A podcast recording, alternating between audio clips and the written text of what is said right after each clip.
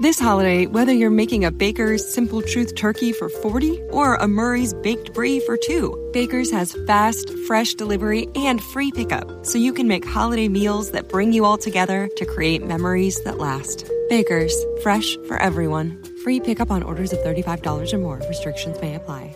Choose from a great selection of digital coupons and use them up to five times in one transaction. Check our app for details. Baker's, fresh for everyone.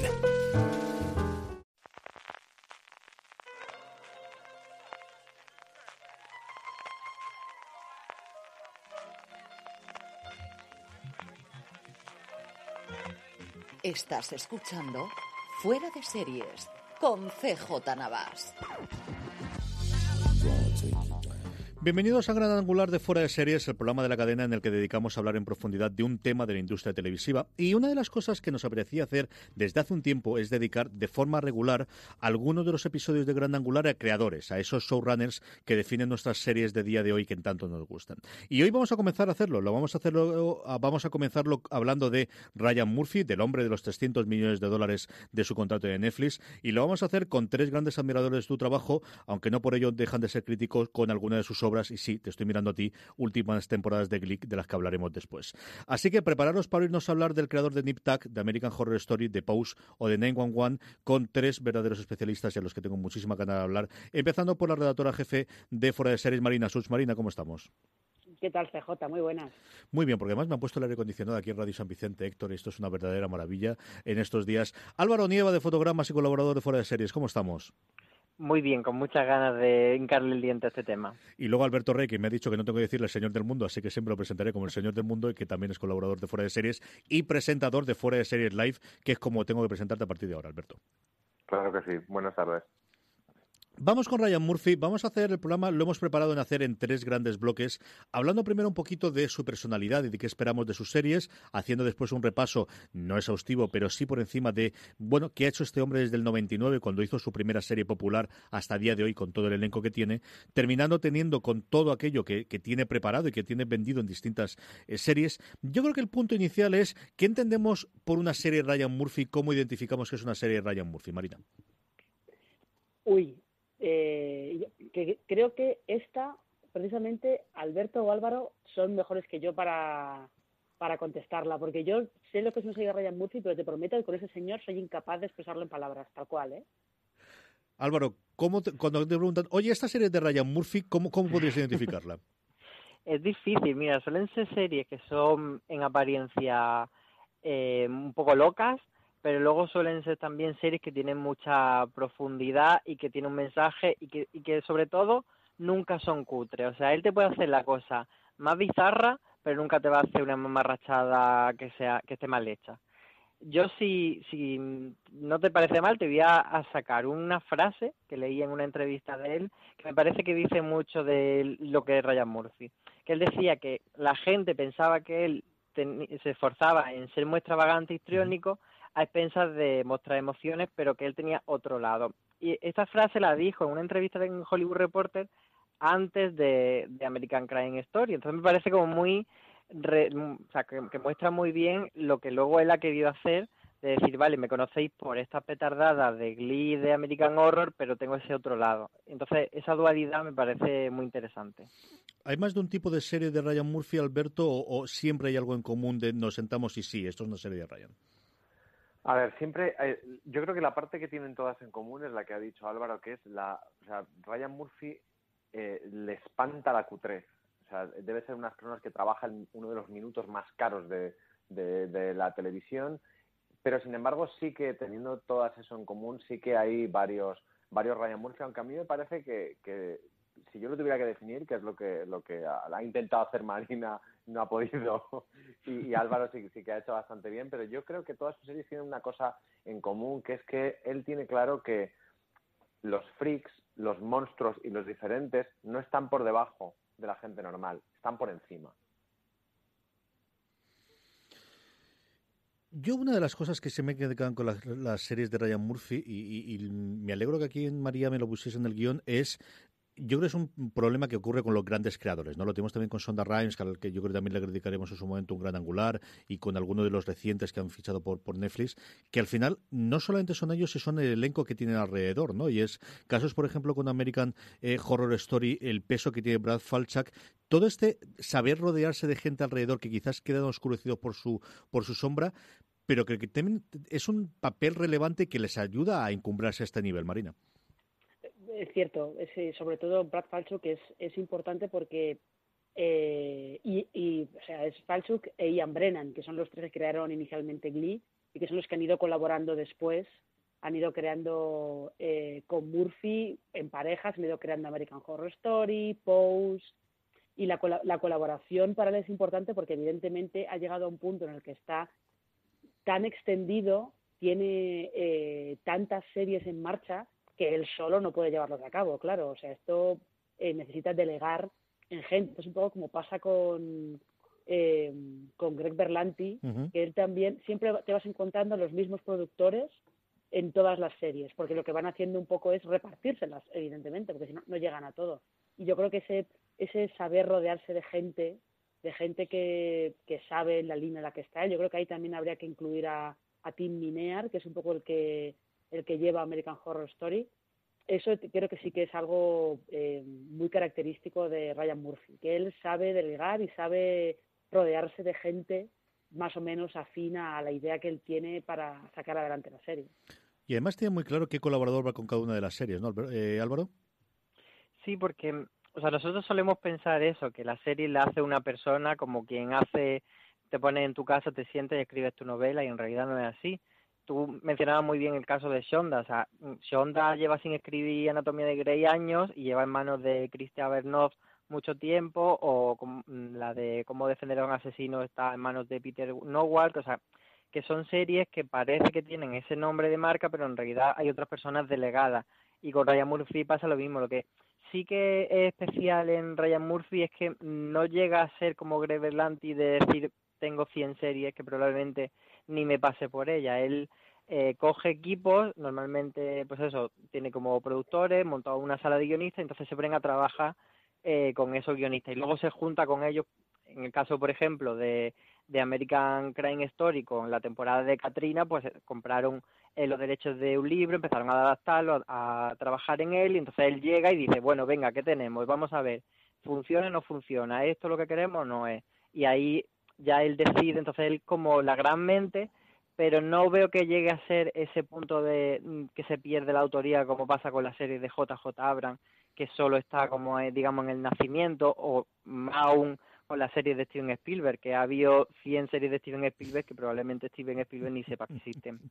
Entonces, ahí Ryan Murphy yo creo que todavía equilibra bien, eh, sobre todo porque sigue escribiendo episodios, normalmente por los primeros últimos de temporada, también dirige episodios que siempre dirigir, aunque haya varios directores, es como que te crea también un poco la, la, estética de la serie y crea un poco ese sabor que tiene la serie dirigiendo el primer episodio y entonces marcando la pauta para los siguientes.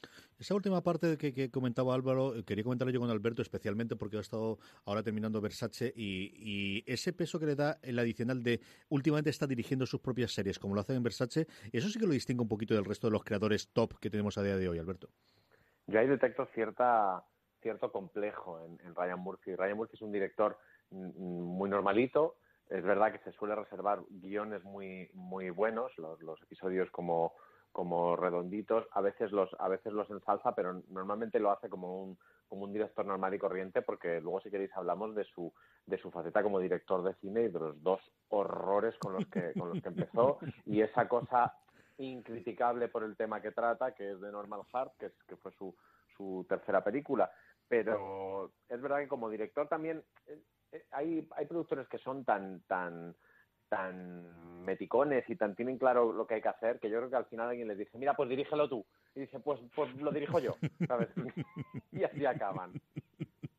¿Cuántas, razones de esas habrá? Eh? ¿Cuántos momentos habrá de me enfado y entonces tiro por aquí? ¿Cuántas cosas habrán hecho por las, las reuniones que tiene, que tiene la gente en esas salas de guion son reuniones y la gente tiene egos y la gente toma decisiones y lo que yo no sé es de dónde saca el tiempo porque luego hubo una época en la que en la que em, tenía hasta realities en los que participaba. O sea, ¿de dónde saca el tiempo este hombre?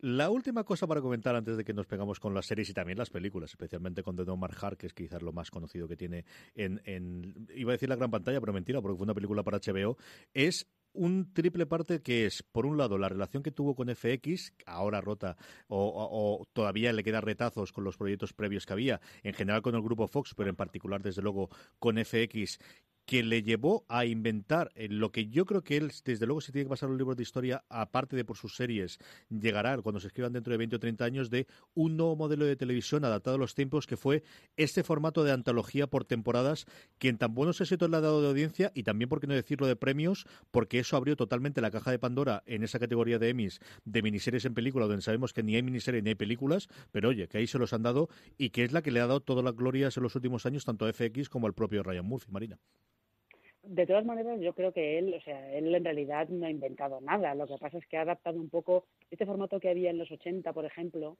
de miniseries que te hacían, pongamos por caso, Norte y Sur. Se estrena Norte y Sur, tiene mucho éxito, pero es una miniserie. Entonces, ¿cómo continuamos esto? Lo que pasa es que Norte y Sur fueron adaptando más libros que había de, de la saga en la que se basa y allá que fueron. Pero esto es un poco, pues eso, estas miniseries que se hacían antes que tenían éxito y para continuarlas se continuaron a lo mejor con otra historia, un poco. O sea, él en realidad no llegaba a inventar nada, lo que ha hecho ha sido adaptar formatos que se, hacían antes mucho en televisión y que ahora estaban bastante abandonados. Es como ha hecho Black Mirror con, con las series de antología de antología de capítulos, no antología de temporadas. Pero sí que es verdad que el éxito de American Horror Story lo que ha hecho es ponerlo de moda y lanzarlo para que para que mucha más gente se anime a hacer lo mismo. Yo creo que el acierto que tiene él es ver que puedes llegar a tener determinados tipos de actores cuando empieza a hacer sobre todo American Horror Story, ¿no? Que al final es el 2011 que no tenemos la actualidad de que todo Dios hace Bill Little Lies y se pega por hacerlo desde la estrella más rutilante de Hollywood como Meryl Streep en la segunda temporada, ¿no? Pero que era un momento en el que sí podías atraerlas y tener eh, para hacerles 6, 8, 10, 12 episodios a la temporada y tenerlos esos tres meses, si el año que viene querían seguir maravilloso, les daba otro papel distinto, le permitía explorar cosas diferentes como había permitido en su momento las antologías de los años 50 o 60 que ahora es imposible por lo caro, porque al final aquellas series se hacían en aquellas épocas porque aprovechar los decorados de las películas de género que se hacían y que podían tenerlo hasta cierto punto gratis y, poder funcionar, y, aprovechar el éxito del nombre, ¿no? de que al final todo se está vendiendo porque tienes un nombre y en vez de tener que darle un nombre distinto a cada temporada, tener ese contenedor con un nombre muy bien buscado, que yo creo que American Horror Story al final es un nombre muy bien encontrado. Eh, sí, luego con el, el subtítulo después o con el nombre de la temporada posterior y como es ahora apocalipsis, pero yo creo que en ese sí que es, al menos en el peor de los casos, si queremos ir a un extremo, como marketing es una cosa que le funcionó muy bien, eh, Álvaro. Totalmente. Él, eh, lo que decía Marina, no, no inventa la antología, pero sí que ha puesto de moda eso, que la antología ahora, pues en vez de decir, o sea, Versace y OJ podrían ser miniseries totalmente independientes que no tuviesen ningún nexo, pero él dice, vale, pues todo esto lo vamos a hacer bajo un paraguas que se va a llamar American Crime Story que va a tener ya un peso de cara a presentar la segunda o la tercera temporada, ya la gente lo va a conocer y va a tener más fuerza. Eh, sí que es verdad que en American Horror Story hay un poco de diferencia porque al final sí que ha ido interconectando las temporadas, aunque no era la idea inicial, y esta última va a estar muy conectada con anteriores, pero sí que ha creado como marcas más allá de series y, y el hecho de crear también American Horror eh, Crime Story y Field me parece muy interesante porque sobre todo ahora que se ha ido a Netflix ha dejado esas marcas ahí en las que, le permiten pues seguir haciendo series de forma ilimitada siempre que sean pues esos miniseries que estén bajo ese epígrafe de, de esas franquicias. Entonces es una jugada maestra porque ahora tiene su contrato con Netflix, del que hablaremos luego, y tiene aparte pues esa posibilidad de seguir creando ahí. Y unas series, unas antologías, eh, Alberto, que yo creo que ha hecho ya no solamente el dinero, sino el poder que tiene este hombre mismo en Hollywood para montar cualquier tipo de serie, ahora desde luego en Netflix, y para hacer visibles a, las cosas que a él le interesan, ¿no? Es que además no olvidemos que, que cuando decimos él puso de moda la, la antología, bueno, pero es que eh, que no nos olvide nunca que, el primer episodio de American, de American Horror Story realmente te, te, volaba la cabeza. Era algo absolutamente original que no habías visto nunca y que creías que la tele no podía hacer nada así. Era, era una mezcla de, de, una especie de cosa sureña con, con The Twilight Zone. O sea, ese, ese género no existía y lo, y lo ha inventado él dentro de que el formato, el de la, el de la, el de la miniserie, sí. Y, y acabo de perder la pregunta, CJ. This holiday, whether you're making a Baker's Simple Truth turkey for 40 or a Murray's Baked Brie for 2, Baker's has fast, fresh delivery and free pickup, so you can make holiday meals that bring you all together to create memories that last. Baker's, fresh for everyone. Free pickup on orders of $35 or more. Restrictions may apply. Choose from a great selection of digital coupons and use them up to five times in one transaction. Check our app for details. Bakers, fresh for everyone. Si estás buscando un buen podcast de análisis y debate en tu idioma, te invito a que escuches Pulso y Péndulo. Yo soy Carlos Curbelo. Y yo soy Fabiola Galindo. Todos los jueves analizamos temas de actualidad en Estados Unidos y Latinoamérica. Fabi y yo no siempre estamos de acuerdo, pero sí tenemos un objetivo común. Queremos servir como antídoto contra las noticias falsas y la polarización. Pulso y péndulo. Busca nuestros episodios en Apple Podcast, Spotify o en tu aplicación favorita. Te quería preguntarte, tú que además eh, sueles estar en, la parte de los semi, el peso que él tiene dentro de la industria en, Los Ángeles, Alberto, a día de hoy. Pues además es un peso que se ha ganado, porque este era un poco, yo lo, conecto mucho con, con el caso de Lady Gaga, que además ha acabado siendo parte de su, de su, de su troupe. Es, es un tío que se ha ganado el respeto a hostias. O sea, es como, no, no, que es que soy muy bueno, no, no, que es que soy muy bueno. Y cuando nos hemos querido dar cuenta, mm, es que llevaba muchas series fantásticas y no tenía todavía reconocimiento de, de, de gran autor, quizá por no pertenecer al club de los señores de HBO o de los que han presentado cosas para HBO y las, ha- las han acabado haciendo en AMC. Pero ahí, y eso, lo que decías tú, que él saca los temas que le interesan, uno de los temas que a él le interesa muchísimo es, es la homofobia. Y a mí no me extraña que él lo trate este tema porque él se sienta de alguna manera desplazado dentro de ese mundo de megamachos que fue aquello de David Mills, David Simon y él ahí no, no cuadraba y sin embargo ha tenido que encontrar su sitio y sus temas, por otro lado, que al final han resultado siendo temas muy específicos, absolutamente universales porque están muy bien tratados. Y vamos a eso- repasarlos. eso, Perdón, eh, eh, no, perdona, CJ, que eso justo acaba de comentar Alberto. Creo que eh, Murphy lo ha comentado en alguna ocasión, sobre todo cuando estaba haciendo Popular, que fue la primera, primera serie que él hizo, y decía que los ejecutivos de WB, que era la cadena en la que estaba, que le cortaban muchas veces cualquier trama que él intentaba que él intentaba hacer de eh, personajes que descubrían que eran gays o lo que fuera, se lo cortaban enseguida. Y solamente le dejaban eh, personajes si tenían si tenían cualquier tipo de destino trágico. Creo que él decía que después, cuando en Dawson crece por fin hubo un beso entre dos hombres, que se lo llevaban los demonios, evidentemente, porque él había intentado hacerlo y no lo habían dejado. Vamos a hablar de Popular, vamos a hablar de todo el resto de series de Ryan Murphy, pero antes eh, paramos un segundo para dar nuestras gracias a nuestro primer patrocinador. Esta semana, Fuera de Series está patrocinado por The Good Doctor, segunda temporada. AXN estrena el próximo martes 9 de octubre a las 10 y 5 la segunda temporada de The Good Doctor, el mayor fenómeno de la televisión actual. El doctor Sean Murphy es un joven cirujano residente con autismo y síndrome de Savant. En el hospital San Bonaventure, su único protector es el doctor Aaron Gleisman. Juntos se enfrentarán a los prejuicios de sus compañeros mientras Sean deberá demostrar a sus colegas que posee una capacidad extraordinaria para la medicina. Además, en esta segunda temporada se une al equipo la doctora Blaze, especialista en oncología, que regresará al hospital tras una suspensión laboral. Este año, The Good Doctor ha sido la serie más vista en Estados Unidos. Estoy impresionada. La serie más vista en España. Es genial. Sí. Y la serie más vista en AXN. ¿Eso es posible? Y de nuevo, antes que nadie, AXN te trae la segunda temporada de The Good Doctor. Buena noticia. Me encanta. No te pierdas el martes 9 a las 10 y 5 de la noche el estreno más esperado en AXN. Recuerda, el próximo martes 9 de octubre a las 10 y 5 tienes una cita con el doctor Sean. AXN estrena la segunda temporada de The Good Doctor, el mayor fenómeno de la televisión actual. Estamos de vuelta, seguimos hablando de la obra de Ryan Murphy con Alberto Rey, Álvaro Nieva y Marina Such. Eh, lo primero en series que hizo eh, Ryan Murphy y que le funcionó fue una serie llamada Popular en la extinta WB, una de las dos partes que a día de hoy fueron CW, que ni Álvaro ni este que os hablo hemos visto, pero que sí lo han hecho Marina y Alberto, que recordaba verla en su momento cuando se emitió en Estados Unidos. Alberto.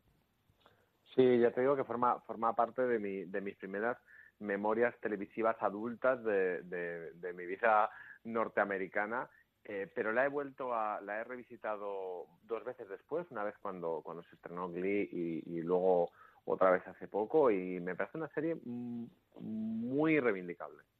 Dos temporadas duró esto, Marina. ¿De qué funcionaba popular y vale la pena revisitarlo?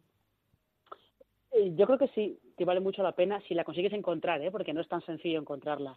Popular era una serie de instituto eh, en la que curiosamente estaban muchas, el germen de muchas de las cosas que Murphy hizo luego en Glee, porque era una serie de instituto, estaba centrada en dos chicas, eh, dos chicas que eh, se llevaban mal en el instituto porque una era de las populares y la otra no, pero resulta que sus padres, la madre de una y el padre del otro, pues se enamoraban en un crucero, se casaban y tenían que vivir las dos juntas. Y yo creo que lo mejor que tenía Popular era ese, ese lado que tenía Glee a veces de humor ácido y un poquito de mala uva, que además popular tenía, tenía un montón de, de guiños muy meta con el espectador. O sea, yo creo que todavía hay críticos estadounidenses que recuerdan eh, su final de la primera temporada, que iba llevando un contador en una esquina de la pantalla.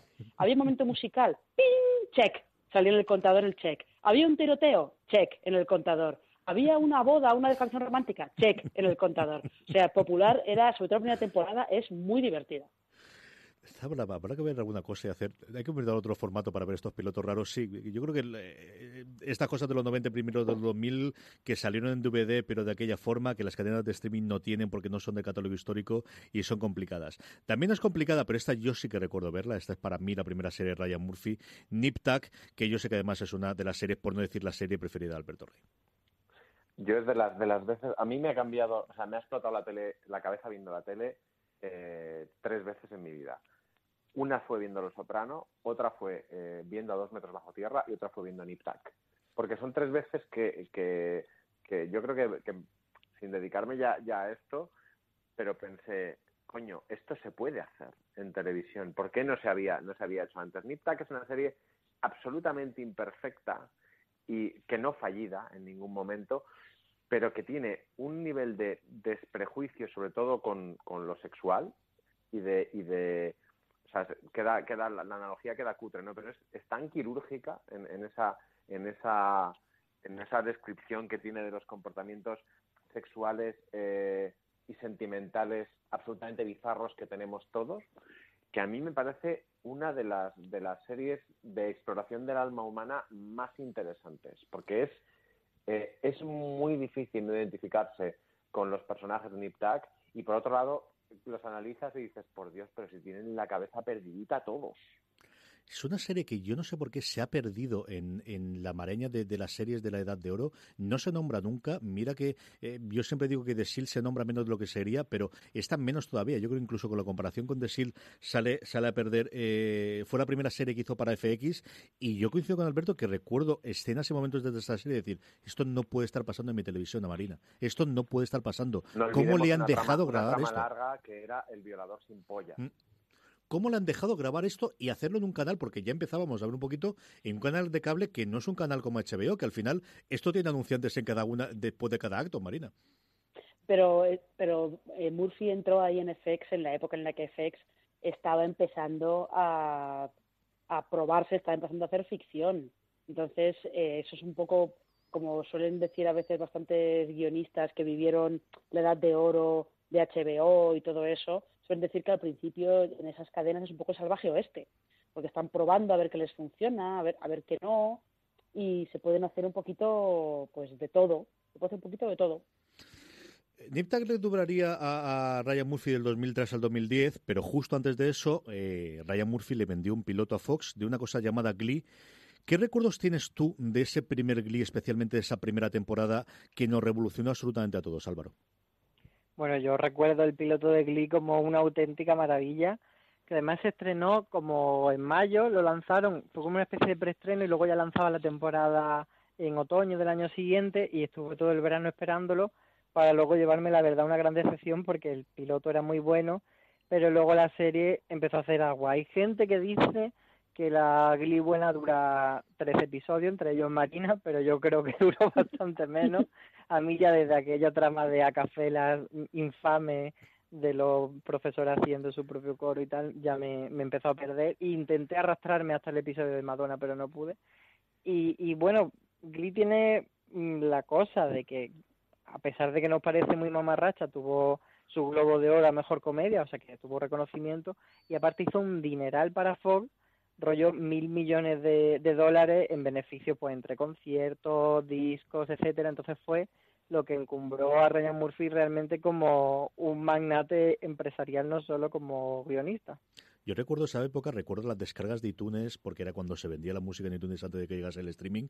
Recuerdo el cabreo que tenía mi hermano con el piloto, porque entonces ya estábamos haciendo fuera de series en el formato tradicional con Don Carlos Jorge y, yo mismo, eh, por el, el Don't Stop Believing, que al final todo el mundo la estaba cantando, y él odiaba la versión que hacían en Glee, pero esto funcionó aquí también, en España. Yo recuerdo las cosas que se hicieron aquí de las primeras, yo creo las primeras premieres de las primeras de cosas que hicieron aquí en España con una serie, ¿no, Marina?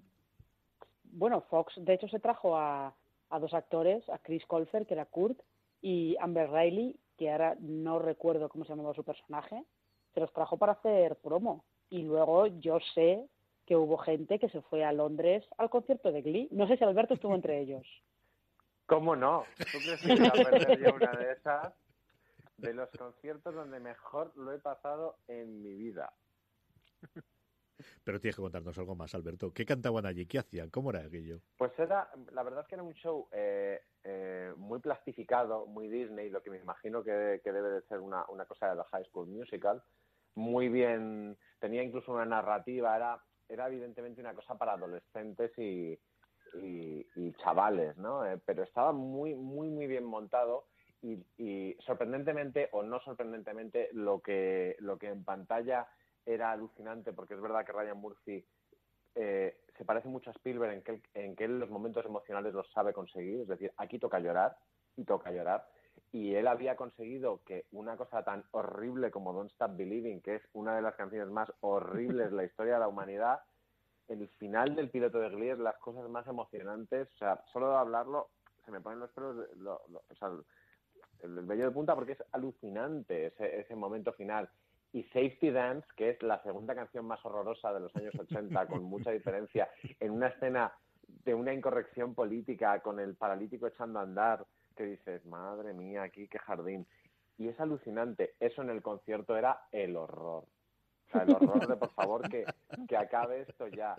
Pero, pero el fenómeno, el fenómeno se nos ha olvidado porque va todo muy rápido. Uh -huh. Se nos ha olvidado hasta tal punto de que eh, hay una cosa muy curiosa con Glee, que es que ni, ninguna de sus estrellas, de las que quedan vivas, eh, ha llegado a ningún sitio. Y Lea Michelle estaba destinada a ser la diva máxima de la televisión de los siguientes 10 años.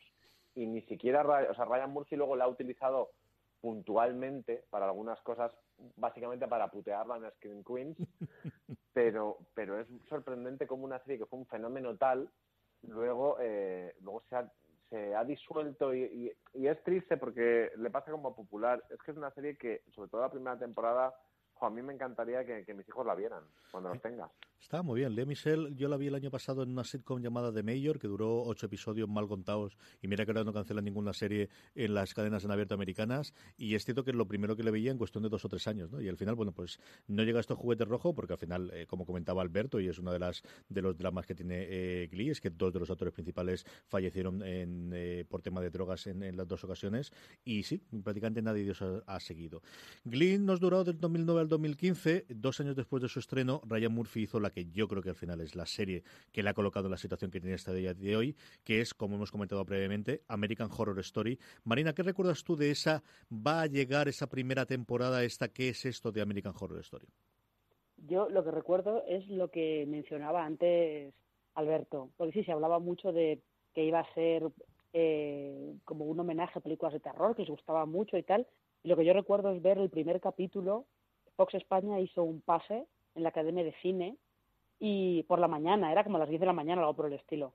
Y cuando se encendieron las luces te quedaba una sensación de, que acababas de salir de un sitio que, no sabías qué te, te había pasado, que te había dejado completamente trastocado, porque es que el primer capítulo daba muy mal rollo. Y además se veía, lo mejor del caso es que se veía el pastiche de cosas, porque hasta, hasta utilizaban, no recuerdo mal, creo que hasta utilizaban parte de la banda sonora de Vértigo, eh, había un mogollón, había un pastiche tremendo de cosas, pero funcionaba aquello la mar de bien. Álvaro, ¿cómo lo viste tú?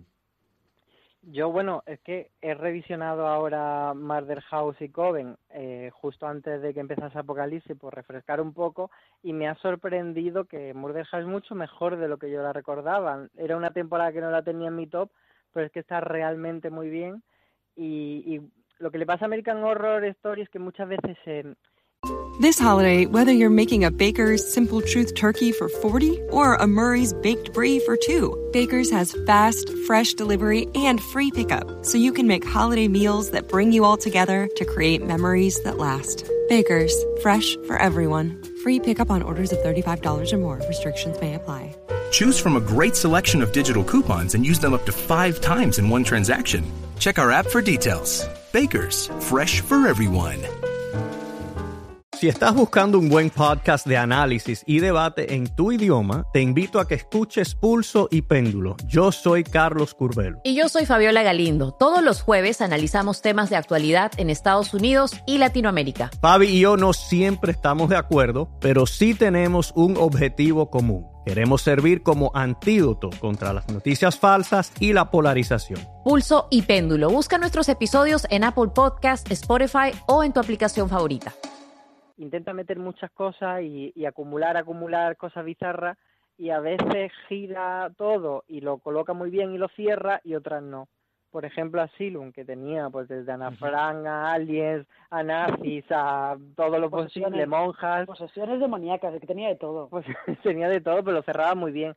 Luego Coven, sin embargo, eh, le pasó que creaba un mundo muy interesante, unos personajes chulos, pero no acaban de suceder cosas en la trama bastante interesante. Entonces había ahí, incluso había como eso de, crear momentos eh, muy concretos, como que la prueba de la, de la bruja fuese eh, las siete maravillas en función de que luego viniese Stevie Nicks a hacer un, un número con la canción de Seven Wonders y lo mismo pasó con el iPhone Mars de, de Show. Entonces ahí yo tenía una relación amor-odio con American Horror Story porque me gustó mucho al principio, pero perdí la fe en, en Freak Show y en Hotel.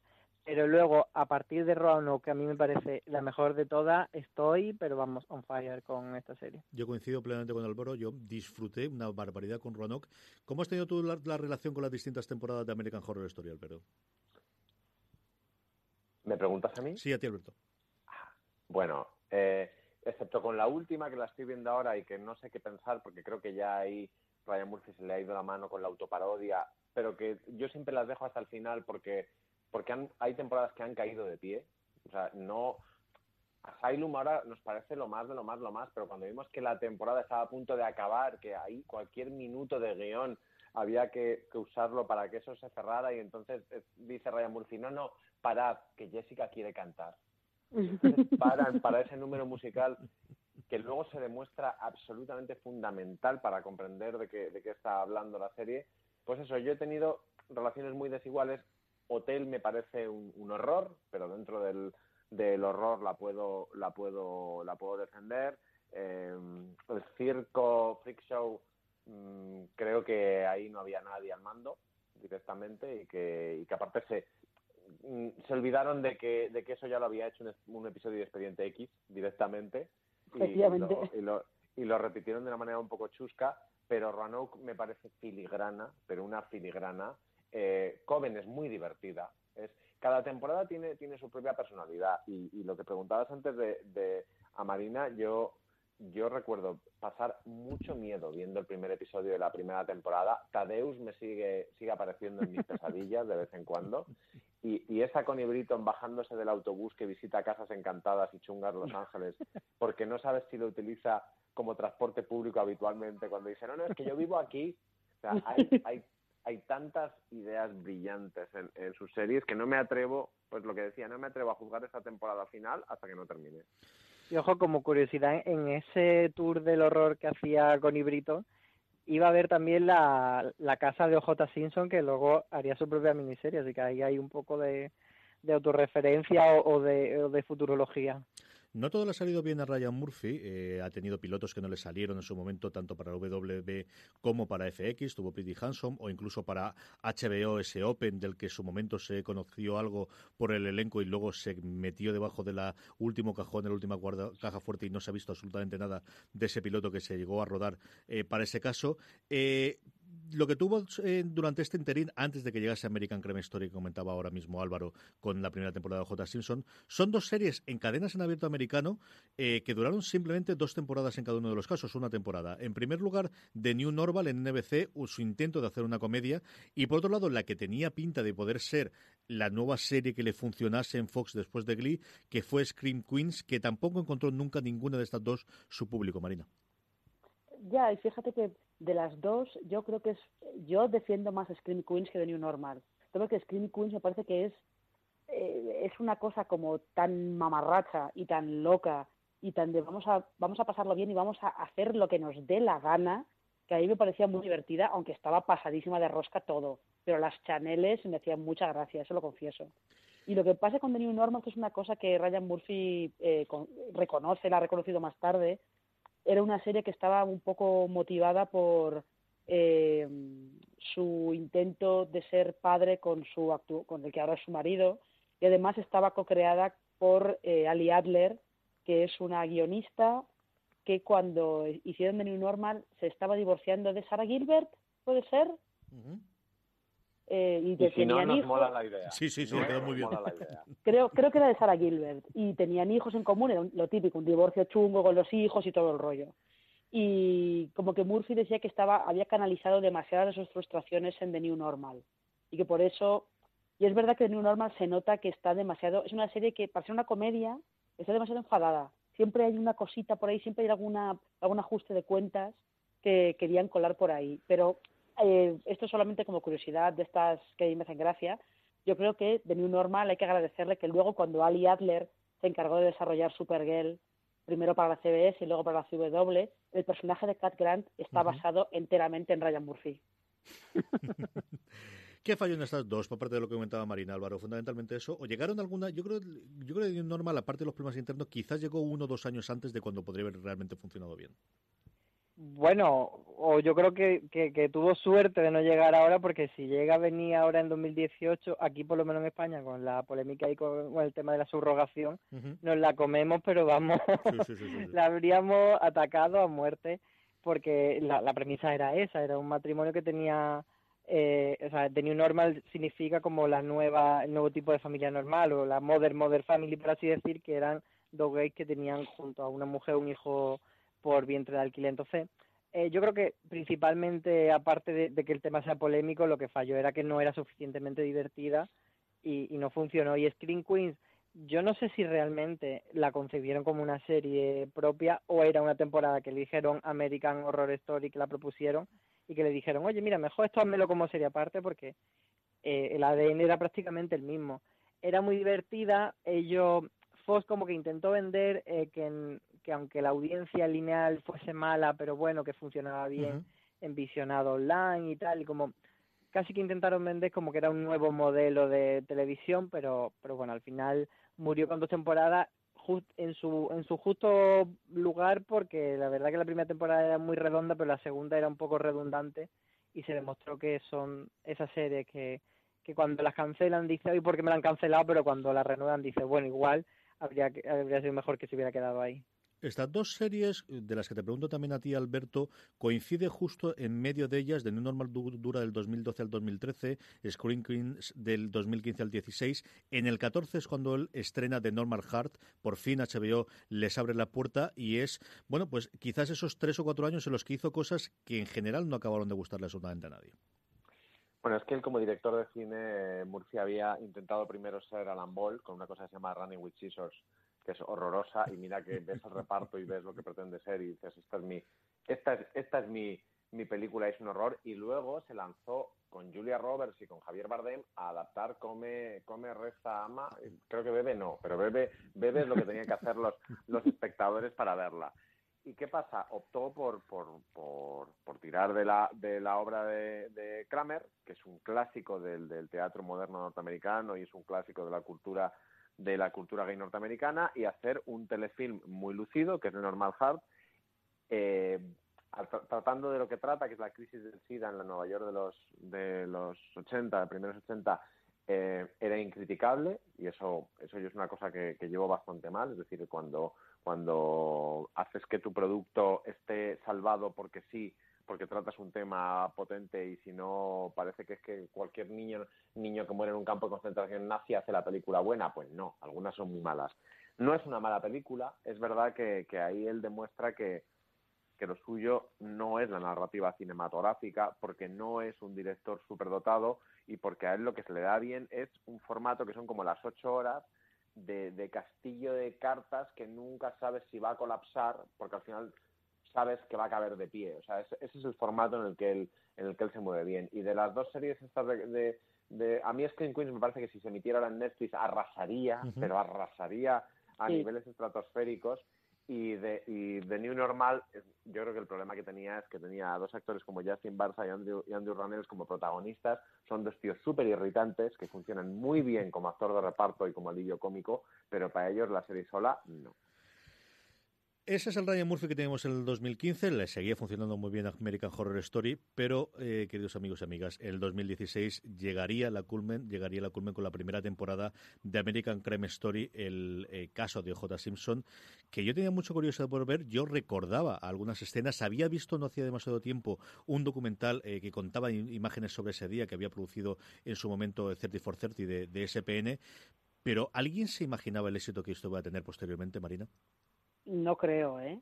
Yo creo que, a ver, ellos imaginaban que iba a funcionar, sobre todo porque no sé si os acordáis que cuando se anunció inicialmente American Crime Story, se anunció como una especie de spin-off de American Horror Story, o sea, inicialmente era, querían hacer un spin-off de American Horror Story, luego dijo Ryan Murphy que, bueno, no, que iban a mantener un poco el formato de la antología de temporadas, pero con un crimen que hubiera sido muy, muy mediático o que ayudara a explicar algo de la sociedad estadounidense. Y realmente, es que realmente eh, hay que pensar que lo que consiguió, lo consiguieron ellos con esa, esa miniserie, con ese de People versus O.J. Simpson, es que la gente estaba tan obsesionada con la miniserie casi, casi como lo estuvo en su momento con el caso de O.J. Simpson. También porque yo creo que le descubrió ese caso a mucha gente que eh, o eran muy pequeños cuando todo el follón de OJ o no habían nacido y no les sonaba de nada todo el todo el, el lío de, del juicio de OJ por el asesinato de, de su exmujer. Entonces yo creo que ahí al pillar a una generación nueva que se obsesionó, porque es que el caso de OJ es loquísimo todo, pues como que eso le dio, ayudó a que fuera el pelotazo que fue. Y luego, claro, llegaron los Emmy y arrasó con todo, evidentemente. Es que es en esta serie de esto no puede ser, Álvaro. Esto no puede ser, esto no puede ser. Marina no- acaba de escribir lo que me pasó a mí con la serie. Yo no, no era, no conocía muy bien el caso de OJ y me atrapó. Fíjate que a mí ese tipo de series me daban bastante pereza, el tema de, pues eso, abogados, fiscalía, etcétera, y, y tardé en coger American Crime Story a pesar de que todo el mundo me había dicho que era muy buena. Y cuando la cogí no podía parar porque, por un lado, eh, me daba miedo ese tu cara me suena de, ¿sabes? De de hacer gente recreando cosas y tal, pero no, al final la serie va a, ir mucho más adentro y no se dedica solo a contarte el True Crime, que luego ha habido mucho, muchos intentos después de hacer otras American Crime Story eh, hacendados, pues por ejemplo la Lee Orden True Crime esta de mm, el caso Menéndez, que era bastante mm, infame, y, y aquí pues eso, te, te cuenta muchas cosas, eh, todo el tema racial te lo cuenta muy bien, todo el tema del machismo contra Marcia Clark y, y reivindica su figura está muy bien contado, entonces esa parte eh, lo interesante de la serie que te muestra el otro lado, o sea, veníamos de un Ryan Murphy muy petardo y aquí dice, esperad que tengo cosas serias que contar también y os lo voy a demostrar. Alberto, yo creo que tú se recordarás igual que yo el caso de J. Simpson. A mí lo que me sigue fascinando esta serie es la fuerza que ha llegado a tener para mm, revitalizar totalmente la persona, más que el personaje, de Marcia Clark, lo fuerte que ha tenido el, reinterpretar totalmente esa imagen que se tenía la sociedad americana de la fiscal eh, del caso. Sí, sobre todo ahí lo que demuestra que es una muestra mucho de madurez de, de creador y de, de guionista y showrunner es que desde el principio la serie, como los buenos, no tanto como las buenas series de ficción, sino como los buenos documentales, adopta un punto de vista muy claro. Desde el principio, la protagonista es Marcia Clark. Y eso es muy, muy interesante porque ya te ya, ya le da entidad a la obra de ficción. No solamente va a ser un recuento de, un recuento de hechos. Luego, luego como decía Álvaro, el, el Ley Orden, aquel con Eddie Falco, intentaba hacer lo mismo. Y es verdad que Eddie Falco se comía la serie, estaba estupenda, funcionaba muy bien, pero aquello que había hecho que había hecho Ryan Murphy con Sarah Paulson y con Marcia Clark, es decir, yo voy a ir a saco con esto, con este con este personaje, de hecho al final mmm, nos da igual, mirabas en la, en la tú sabes, en la, por la, miras la Wikipedia misma y sabes exactamente lo que pasó. Lo que intentaba contar la serie es qué estaría pasando por la cabeza de esa mujer en ese momento y es por lo que lo logra. Luego haría lo mismo en la segunda temporada también, buscando un punto de vista muy peculiar. Vamos ya con la, con la segunda temporada. Eh, a mí yo, recomiendo mucho el libro en el que se basó. Yo creo que es un gran acierto el haber tenido las dos temporadas una base sobre la poder construirla. También ocurre así con el asesinato de Jenny Versace, o como yo creo que debería haber titulado, y es una cosa que descubres después cuando ves las series, que es el asesino de Jenny Versace y las circunstancias que lo rodearon. This holiday, whether you're making a Baker's Simple Truth turkey for 40 or a Murray's Baked Brie for two, Baker's has fast, fresh delivery and free pickup, so you can make holiday meals that bring you all together to create memories that last. Baker's, fresh for everyone. Free pickup on orders of $35 or more. Restrictions may apply. Choose from a great selection of digital coupons and use them up to five times in one transaction. Check our app for details. Baker's, fresh for everyone. Alrededor es una de las series del año, Alberto. Estructuralmente es alucinante. O sea, estructuralmente es alucinante cómo está cómo está construida. Tú hablas con guionistas y te dicen es, es complicadísimo hacer eso, es complicadísimo para los guionistas, complicadísimo para la producción, complicadísimo para los actores, que esa cosa que dicen ellos del récord emocional, eh, ahí ya se les, les, salta por los aires, por mucho que haya rodado en, en orden inverso. Eh, pero como, como dijo muy bien Álvaro, Álvaro en su momento, eh, no están preparados para ver un serión de maricones. Literalmente eso. Y esto es lo que era esta serie. Es el gran problema de hasta que te adentras a ella. Nosotros hablamos mucho de la promoción que hizo en su momento Antena 3 y es, yo creo que de verdad, lo decía de, es una serie del año y ese tercer episodio a mí me tiene marcado. Es uno de los episodios en un año en que hay Teddy Perkins en Atlanta o que hay otros episodios brutales.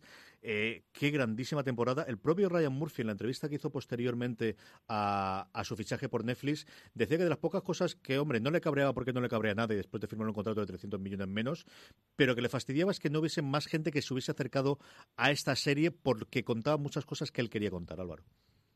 Sí, yo creo que, que eso, que al final esta temporada para mí es lo mejor que se ha hecho este año y no tiene ese reconocimiento porque se ve desde fuera, pues eso, una serie de, de mamarracheo que no es y una serie de maricones. O sea, al final lo que está de, eh, eh, lo que pretende contar es la, la, homofobia que existía a nivel estatal, no solo eh, pues eso, de que te den una paliza, sino todo, de cómo la policía eh, trata a los homosexuales, cómo el SIDA afectaba, etcétera. Hay muchas cosas que te va contando y que explican el asesinato de Gianni Versace. Entonces, por eso yo creo que no es tan eh, descabellado el título, sí que es uh -huh. verdad que parece que, que, que te va a dar otra cosa, pero el asesinato lo tiene en el primer episodio y luego te dicen, te voy a contar todo lo que ha pasado. Y para eso necesito contarte quién era Andrew Cunanan, qué ha sufrido Andrew Cunanan, cuál ha sido su situación y también la de los demás que se llevó por delante. Entonces, a mí me parece muy complejo. Sí que es verdad que hubo mucha gente que se quejó de esta fórmula de ir hacia atrás,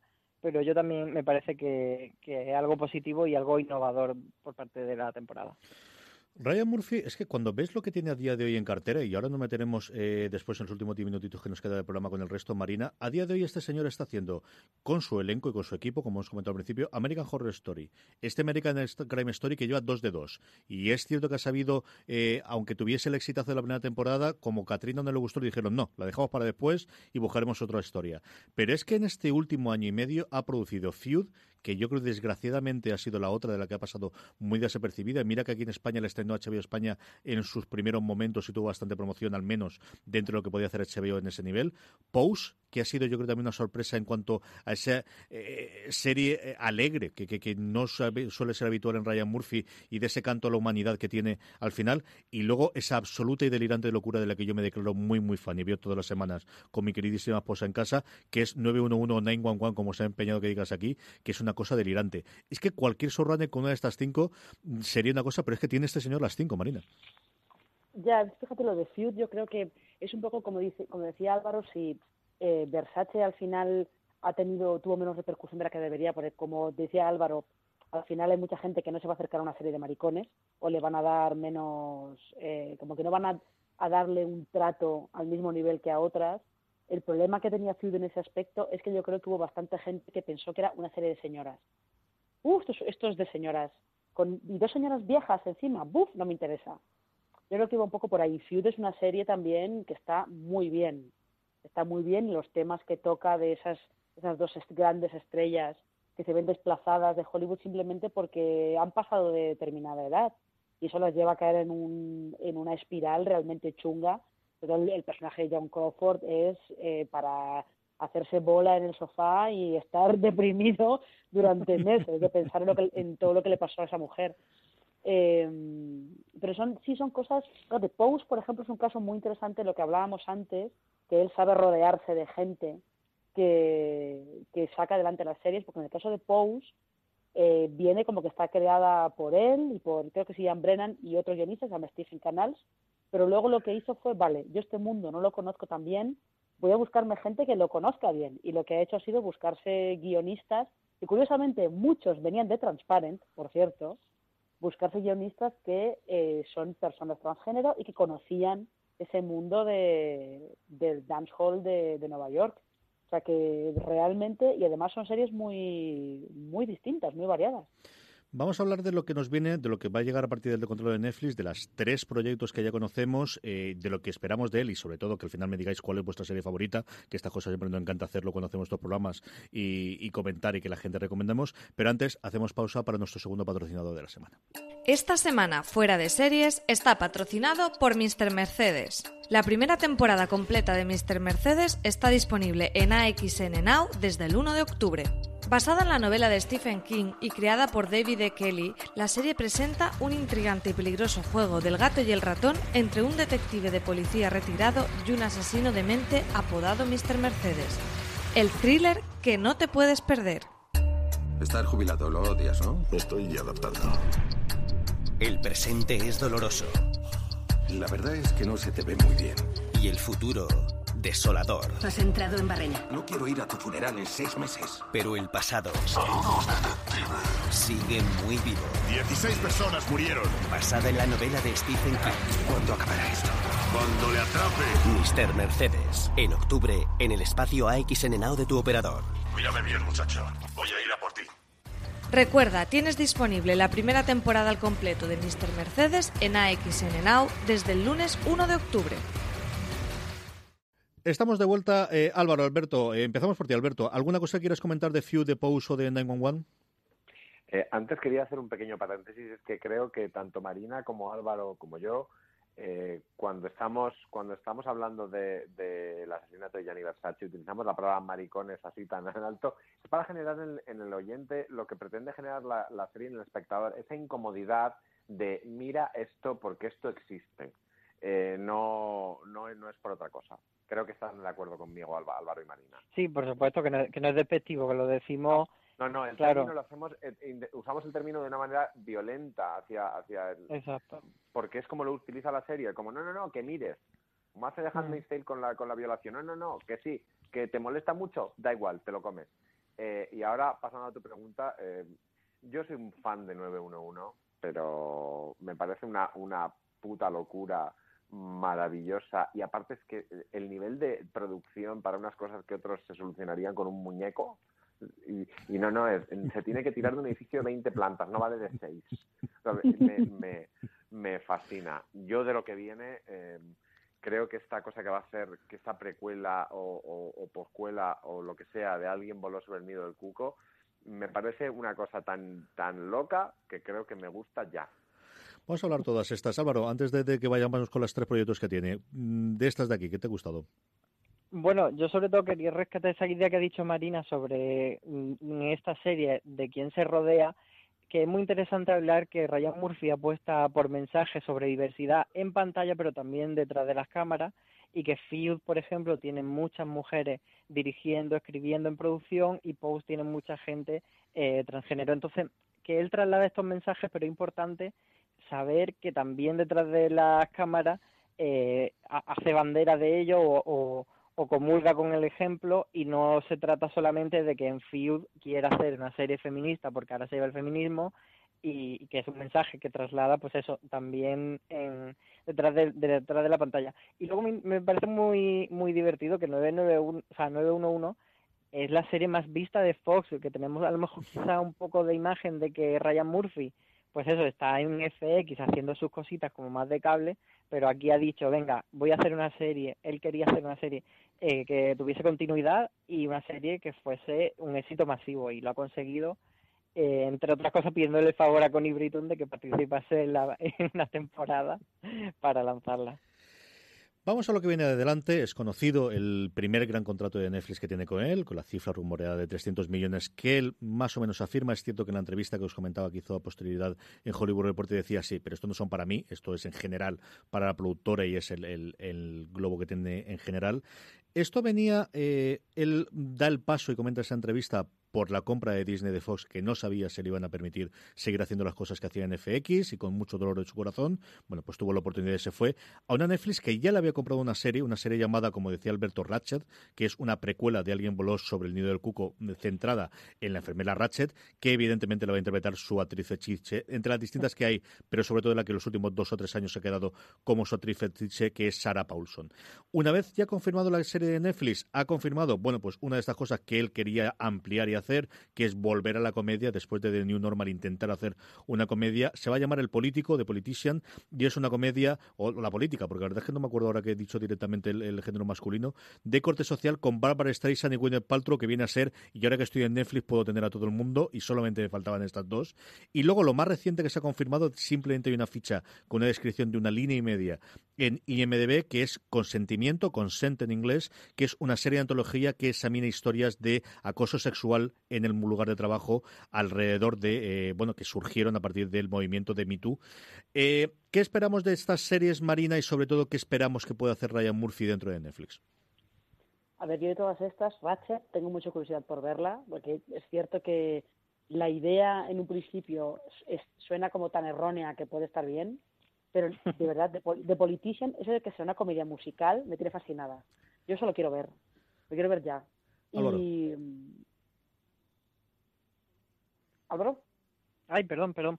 Eh, no, dale, no, yo lo, lo, que, lo que sí que quería eh, dejar claro es que estas dos series que se van a ver en Netflix, eh, Ryan Murphy se las vende antes, de y, o sea, no van a ser propiedad de Netflix, eh, porque no forman parte todavía del acuerdo que se hizo oficial a partir de julio. Yo, a mí la verdad que me llama mucho la atención, pero sobre todo me interesa ver qué va a hacer Ryan Murphy a partir de ahora, porque el acuerdo es para que Ryan Murphy haga lo que le dé la gana, o sea, series, y también incluye películas, documentales, especiales de televisión, mmm, o sea, que de repente te puede hacer el show de Lady Gaga por Navidad o cualquier cosa. Entonces, mmm, de hecho, él decía que quería hacer como un programa tipo Chef Table, pues algo así, y no sé, yo, yo creo que Ryan Murphy puede explotar mucho su creatividad aquí y que le van a dejar mucha manga ancha.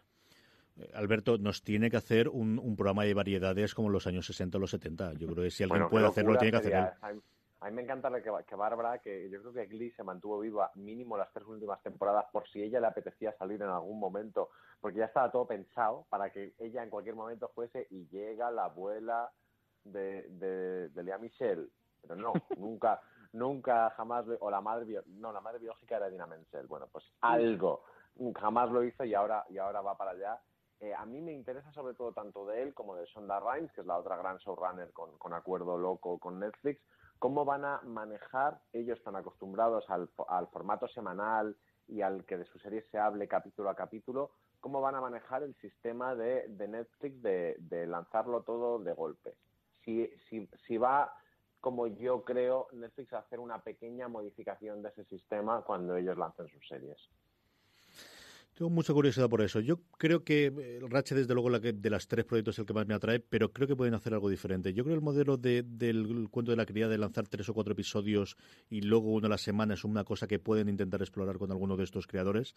Y a ver qué nos traen. Desde luego nos traerán muchas series y seguiremos pudiendo disfrutar de todo lo que tiene en plantilla Ryan Murphy eh, y de otros muchos creadores que hablaremos en esto Gran Angular. Con esto eh, pasamos a despedirnos.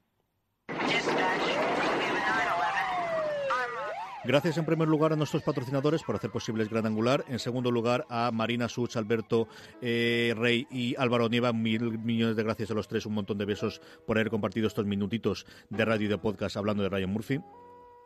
Un placer, como siempre. Gracias a vosotros. Y muchas gracias. Y decir que Feud es mi favorita. Es verdad que al final nos he preguntado con esto de las prisas. Lo guardamos para la próxima, yo lo digo. Gracias a todos vosotros, queridos oyentes. Pasaros por fuera donde tenemos mucha más información sobre la serie Ryan Murphy y de mucha más gente. Eh, tenemos muchos más podcasts en nuestro canal de podcast, ya sabéis, en Apple Podcasts, en iVoox, en Spotify y en un montón de sitios más. Gracias por escucharnos y como siempre digo, recordad, tened muchísimo cuidado ahí fuera.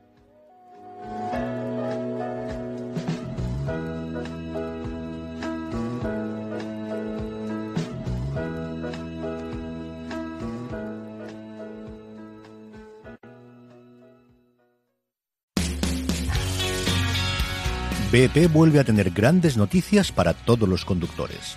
Cuando vayas a repostar tendrás un ahorro de hasta 40 céntimos por litro en Península y Baleares y 35 céntimos por litro en Islas Canarias, incluyendo la bonificación del gobierno. Cada vez que visites una estación BP en la península y Baleares, puedes ahorrar y disfrutar de todas las ventajas que ofrecen en su programa Mi BP. Y si lo haces desde Canarias, podrás disfrutarlas a través del plan Dino BP. Así que ya sabéis, BP nos lo pone fácil para ahorrar al máximo estés donde estés.